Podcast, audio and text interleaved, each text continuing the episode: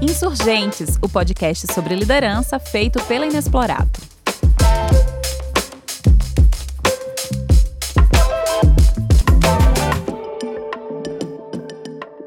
Se você está gostando desse conteúdo, segue a gente na sua plataforma de áudio preferida e se você acha que a gente merece, dá cinco estrelinhas aí e compartilha com quem você acha que vai gostar de ouvir nossas histórias. Esta é a Transamazônica, a obra da conquista definitiva de uma das regiões mais ricas do mundo. Sem descanso, homens e máquinas lutam contra a selva, contra o clima, para dar ao Brasil a sua maior obra rodoviária. Mas o esforço e a vitória serão amplamente recompensados. Dentro de pouco tempo, por aqui rodarão confortavelmente quaisquer veículos com toda a segurança. Agora, porém, nenhum carro. Somente tratores e motoniveladoras se aventuram nestas condições de terreno e neste inferno. Essa narração que você está ouvindo faz parte de uma propaganda do Fusca da década de 1970. Você não está vendo, mas nesse ponto do vídeo aparece um Fusca circulando por uma estrada de terra que acabou de ser criada por vários tratores, derrubando a selva amazônica.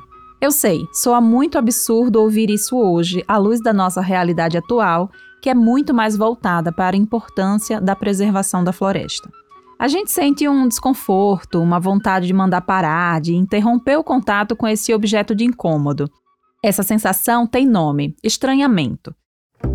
E a capacidade de estranhar é o tema do nosso papo de hoje. Meu nome é Gladys Vivani, eu sou curadora de conhecimento da Inexplorato e esse é o terceiro episódio do Insurgentes, o nosso podcast sobre liderança. Aqui a gente conversa sobre uma forma crítica e criativa de conduzir negócios e vai em busca de histórias de quem não vê separação entre a conquista do lucro e a proteção dos interesses da sociedade. Neste terceiro encontro, vamos misturar uma propaganda do Fusca com Paulo Maluf e Paulo Freire e ainda fazer uma viagem para um lugar muito bacana na Holanda. Vem comigo que eu te mostro como.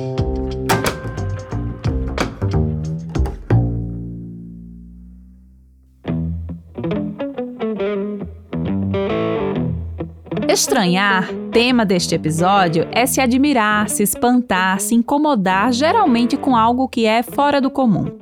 Mas deixa eu sublinhar essa palavra porque compreendê-la é o primeiro passo para a gente mergulhar no universo do estranhamento. Comum. A princípio, para que a gente estranhe algo, é necessário que esse algo seja fora do comum. Pois bem, a palavra comum remete à ideia de algo que é compartilhado por muitos. Uma coisa comum é conhecida e esperada por todos aqueles que convivem em um determinado tempo, lugar e cultura. Desde que a gente nasce, somos induzidos ao comum por meio dos hábitos, costumes e tradições que fazem parte do nosso cotidiano. Na época em que essa propaganda do Fusca passou na televisão, o Brasil vivia sob uma narrativa patriótica muito marcada por uma noção de progresso bem específica daquela época.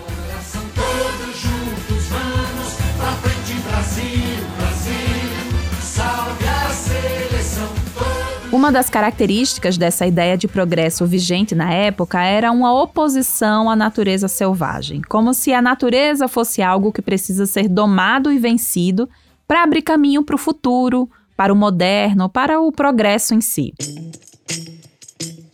Esse discurso era comum e por isso o Fusca, como símbolo dessa ideia, não causava estranhamento, mas sim admiração.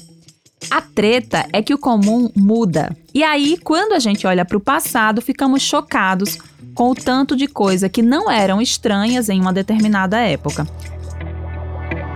Você já deve ter pensado, por exemplo, em como as pessoas brancas podiam viver e achar normal serem servidas por pessoas escravizadas e todo o processo de desumanização que foi a escravidão, né? Se você se imagina lá, imediatamente você acha que você não. Você não ia agir como se nada tivesse acontecendo. Mas a pergunta que eu faço é: será? Deixa eu te dar um outro exemplo mais recente. Vamos ouvir um trecho do programa Roda Viva de 1995, onde o então prefeito de São Paulo estava sendo questionado sobre uma nova regra que ia entrar em vigor na cidade. Em São Paulo, o grande assunto da cidade é a respeito da do polêmico decreto sobre a proibição de se fumar nos restaurantes.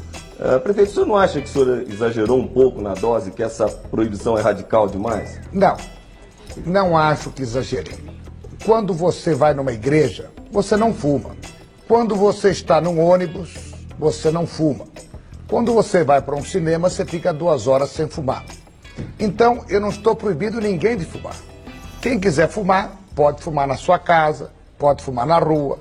O que nós pedimos é baseado em três leis existentes de que nos restaurantes não se fume. Queria dizer ao senhor o seguinte, eu sou um não fumante, não fumante, nunca fumei.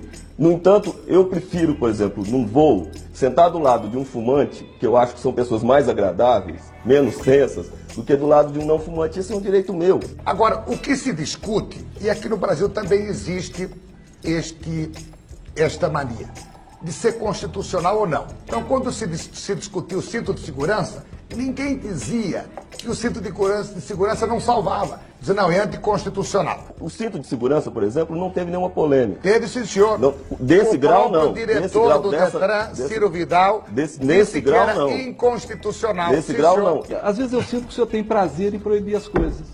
Sabia?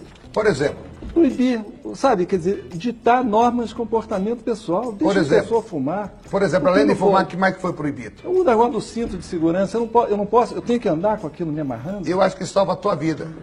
Mas Prefeito, isso eu posso prefeito. decidir sobre isso, não posso? Para além do fato estranho da gente ter que concordar com o Maluf, essa entrevista mostra como um par de décadas podem ser suficientes para mudar o senso comum e a gente passar a estranhar as coisas que antes eram totalmente aceitáveis. Agora, indo além do Maluf, quando vimos aqui na Inexplorato essa entrevista, nos chamou a atenção que jornalistas importantes e admiráveis faziam parte da roda, como o Matina Suzuki, que liderou redações da Folha de São Paulo e da Editora Abril. A gente pode olhar para esses profissionais e para a visão deles no momento e assumir um discurso muito usado hoje em dia de que eles eram apenas vozes em sintonia com a época. E assim, aceitar a forma equivocada como abordaram o assunto no embate com Maluf. Mas existe uma outra forma da gente olhar para esse comportamento deles, assumindo que estranhar o que está fora do comum é fácil. O difícil é estranhar o comum. Dentro do grupo das coisas que são normalizadas pela recorrência, está também o que é errado, injusto, ruim para as pessoas. Dentro do comum estão muitas atrocidades invisibilizadas por sempre acontecerem e por isso não causarem mais espanto. Ao ouvir as falas dos jornalistas sobre a nova lei proposta por Maluf, percebemos que eles não são só vítimas do pensamento de uma época, mas também são sujeitos do que acontecia ali. Matina Suzuki, inclusive, quando questionado recentemente pelo jornal O Globo sobre o episódio, foi enfático. Maluf estava certo, eu estava errado. Trazendo esse assunto para o campo corporativo, eu te digo: líderes insurgentes são capazes de estranhar o que está errado dentro dos disfarces do comum. Quem percebe o inaceitável naquilo que é cotidiano é quem vai conseguir filtrar, como falamos no episódio 1, e começar coisas novas de verdade, como falamos no episódio 2. O que pode ajudar a fazer isso é entender que o comum está muito atrelado a uma ideia de que existem coisas que são naturais, que são como são desde sempre, desde que o mundo é mundo. Nós temos jeitos de viver, de nos relacionar, de crescer, de trabalhar, de comer e até de morrer que não são naturais. Não foram sempre assim. Foram criados são invenções nossas, ou, para usar um termo mais correto, são construções sociais. Para alguém que nasceu e cresceu vendo as pessoas fumarem em todos os lugares, aquilo passa a ser visto como natural. E essa pessoa pode nem perceber que esse foi um hábito construído. E a nossa percepção em relação a isso muda conforme nos distanciamos temporalmente da coisa. Lembrei de um exemplo engraçado. Você deve ter visto circulando por aí um meme em que um repórter fala sobre o Bitcoin e se refere a ele como uma moeda inventada. Daí uma pessoa comenta na matéria: Ah, tá bom, porque as outras moedas foram todas a natureza que nos deu.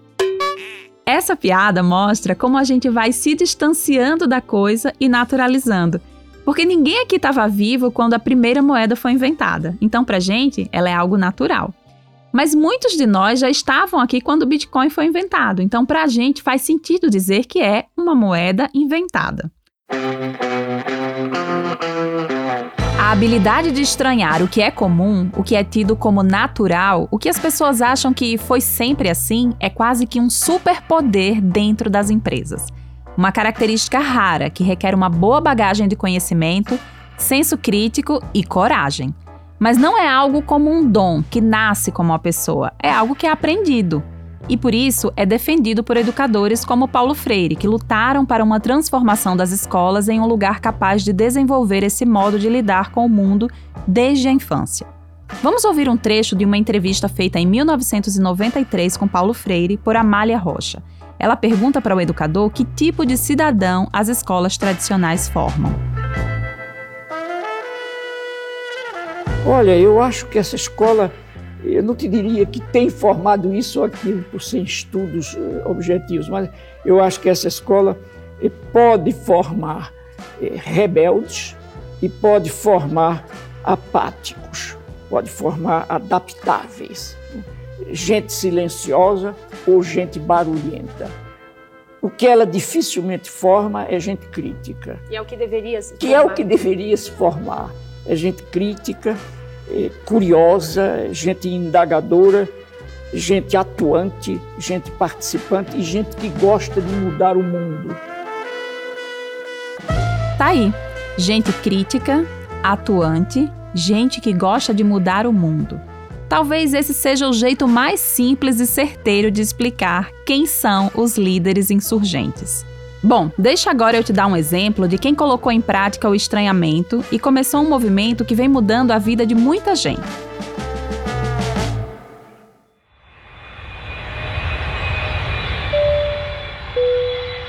Para contar essa história, a gente vai fazer uma viagem para a Holanda e conhecer uma líder que colocou a insurgência em prática de um jeito muito legal. Yvonne van Amerongen, hoje aposentada, foi assistente social e terapeuta ocupacional. Ela geria uma casa de repouso tradicional holandesa lá na década de 1990. Lá, ela e sua equipe cuidavam de pessoas idosas com doenças neurodegenerativas como Alzheimer. Uma doença que se instala em geral em pessoas mais velhas, com fases mais avançadas da vida, 70, 80 anos, às vezes mais precocemente, aos 60, e que começa com uma perda gradativa da memória recente. E a pessoa começa a ficar muito esquecida, esquece onde deixou a chave, esquece onde parou o carro.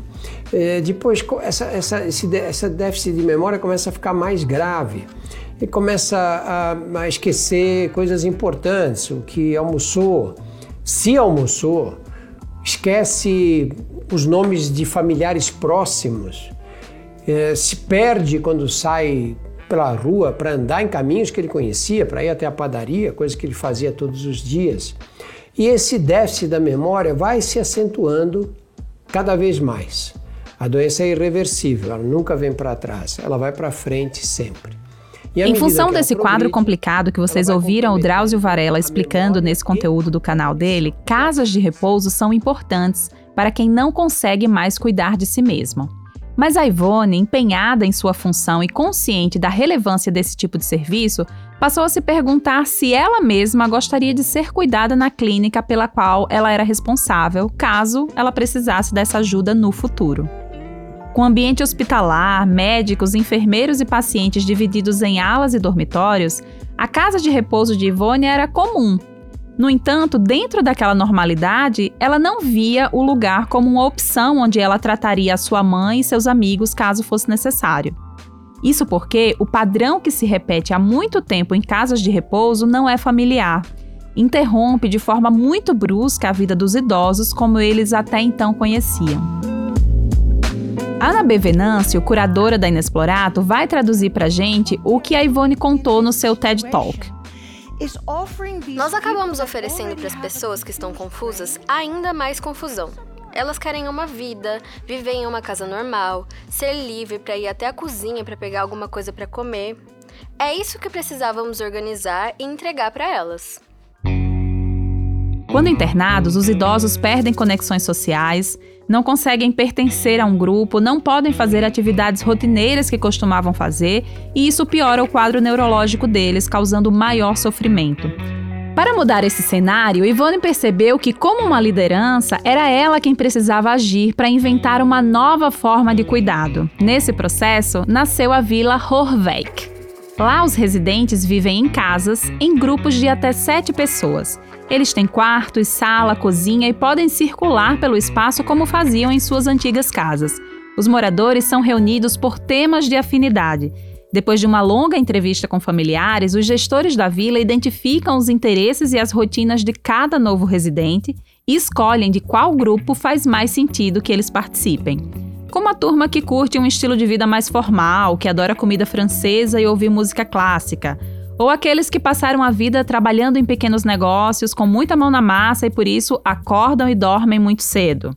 A Ivone conta que sua mãe acabou tendo que viver na vila ela foi morar com a turma que curte artes, viajar, conhecer novas culturas. Para além das casinhas, o legal da vila é que eles têm outros espaços de sociabilidade, como um pub, supermercado, uma praça e também restaurante. E isso só é possível porque todos que trabalham em cada um desses pequenos negócios são treinados para cuidar e interagir com pessoas que sofrem com doenças neurodegenerativas. Imagino que você pode estar pensando que essa ideia só daria certo na Holanda, um país rico. Mas é importante a gente ressaltar que a equipe da Ivone conseguiu mudar o modelo de trabalho deles usando o mesmo orçamento que eles tinham antes. Ela diz que, como liderança, foi responsabilidade dela fazer escolhas melhores sobre onde investir mais ou menos dinheiro. Lembrando sempre que uma cortina cinza custa o mesmo que uma colorida e vibrante. Aliás, essa frase dela me tocou muito. Muitas vezes nós vemos lideranças fazendo escolhas repetidas dentro das empresas, apostando em fórmulas que não estão funcionando ou que têm consequências ruins, pela simples incapacidade de estranhar e começar uma coisa diferente, usando exatamente o mesmo orçamento e tendo a mesma quantidade de trabalho. Por que então não estranhar e fazer diferente? Depois do sucesso dessa empreitada, Ivone e outros líderes criaram a Be Advised, uma consultoria. Eles ensinam e inspiram outras instituições pelo mundo a adotar o modelo criado por eles no cuidado com os idosos. A ideia é transformar o diferente em um novo comum. Um elemento importante dessa história foi a capacidade da liderança de olhar para os seus clientes como pessoas que têm uma biografia, que estão vivas e que merecem ser respeitadas até o fim. Existiu ali uma percepção mais ampla de como a sociedade contemporânea olha para o envelhecimento e o adoecimento mental como um problema a ser isolado. Nos valores da nossa época, pessoas nessas condições não cumprem mais funções produtivas e podem ser um empecilho para quem precisa dedicar tempo ao cuidado. Ivone e sua equipe, quando repensam o comum e criam um novo modelo de cuidado, não estão apenas reorganizando um negócio, eles estão também questionando o valor que a cultura atual dá para a vida de quem foge dos padrões produtivos esperados. Esse esforço pode ser chamado de imaginação sociológica. O Túlio Custódio, curador de conhecimento e sociólogo, explica para a gente melhor o que é isso. Bom, o que significa falar de imaginação sociológica? Esse é uma ideia, né, um conceito criado por um sociólogo norte-americano, Charles Wright Mills, lá pelo final dos anos 50 e é um conceito que ficou bastante popular e geralmente era ensinado nas lições, nas cursos de sociologia e significa basicamente a nossa capacidade de conectar a nossa experiência vivida com uma percepção uh, do nosso entorno. Né? Basicamente é viver desconfiando. Né? É conseguir desenvolver um olhar que consegue enxergar, consegue perceber as coisas para além da forma como elas se apresentam. Quando a gente conecta aquilo que a gente vive, a nossa própria história de vida, com as relações nas quais a gente está envolvido, de alguma forma a gente consegue perceber algo que vai além daquilo que foi escutado, daquilo que foi dito ou daquilo que parece ali de forma aparente.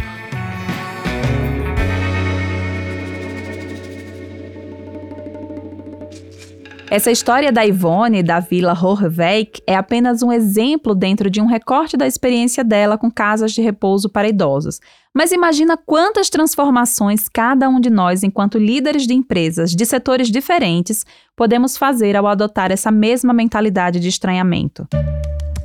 Para terminar nosso papo de hoje, eu te faço um convite. Que tal procurar os erros comuns que fazem parte do seu negócio e trabalhar para a mudança? Afinal, como nos disse a socióloga Flávia Rios em uma entrevista para um dos nossos projetos, é preciso reconhecer a estranheza das coisas para mudar. Esse foi o Insurgentes, o podcast da Inexplorato sobre liderança. Se você gostou e quer continuar essa conversa, é só chamar a gente por e-mail no contato inexplorato.com.br ou nas nossas redes sociais, Inexplorato no Instagram e no LinkedIn. Se você quer aprender mais sobre esse estilo de liderança e se juntar a outros insurgentes, em julho deste ano, 2023, começa um curso de formação em liderança insurgente da Inexplorato e as matrículas estão abertas. Nos nossos canais de comunicação tem todas as informações e detalhes desse curso que tá muito legal. Vejo você por lá.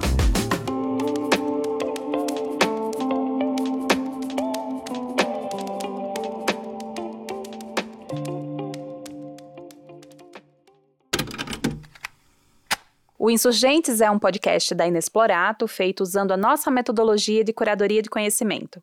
Como curadores, o nosso trabalho parte das informações já produzidas no mundo. A gente acredita no potencial de cruzar, multiplicar e fazer crescer o uso e o sentido da produção de conhecimento.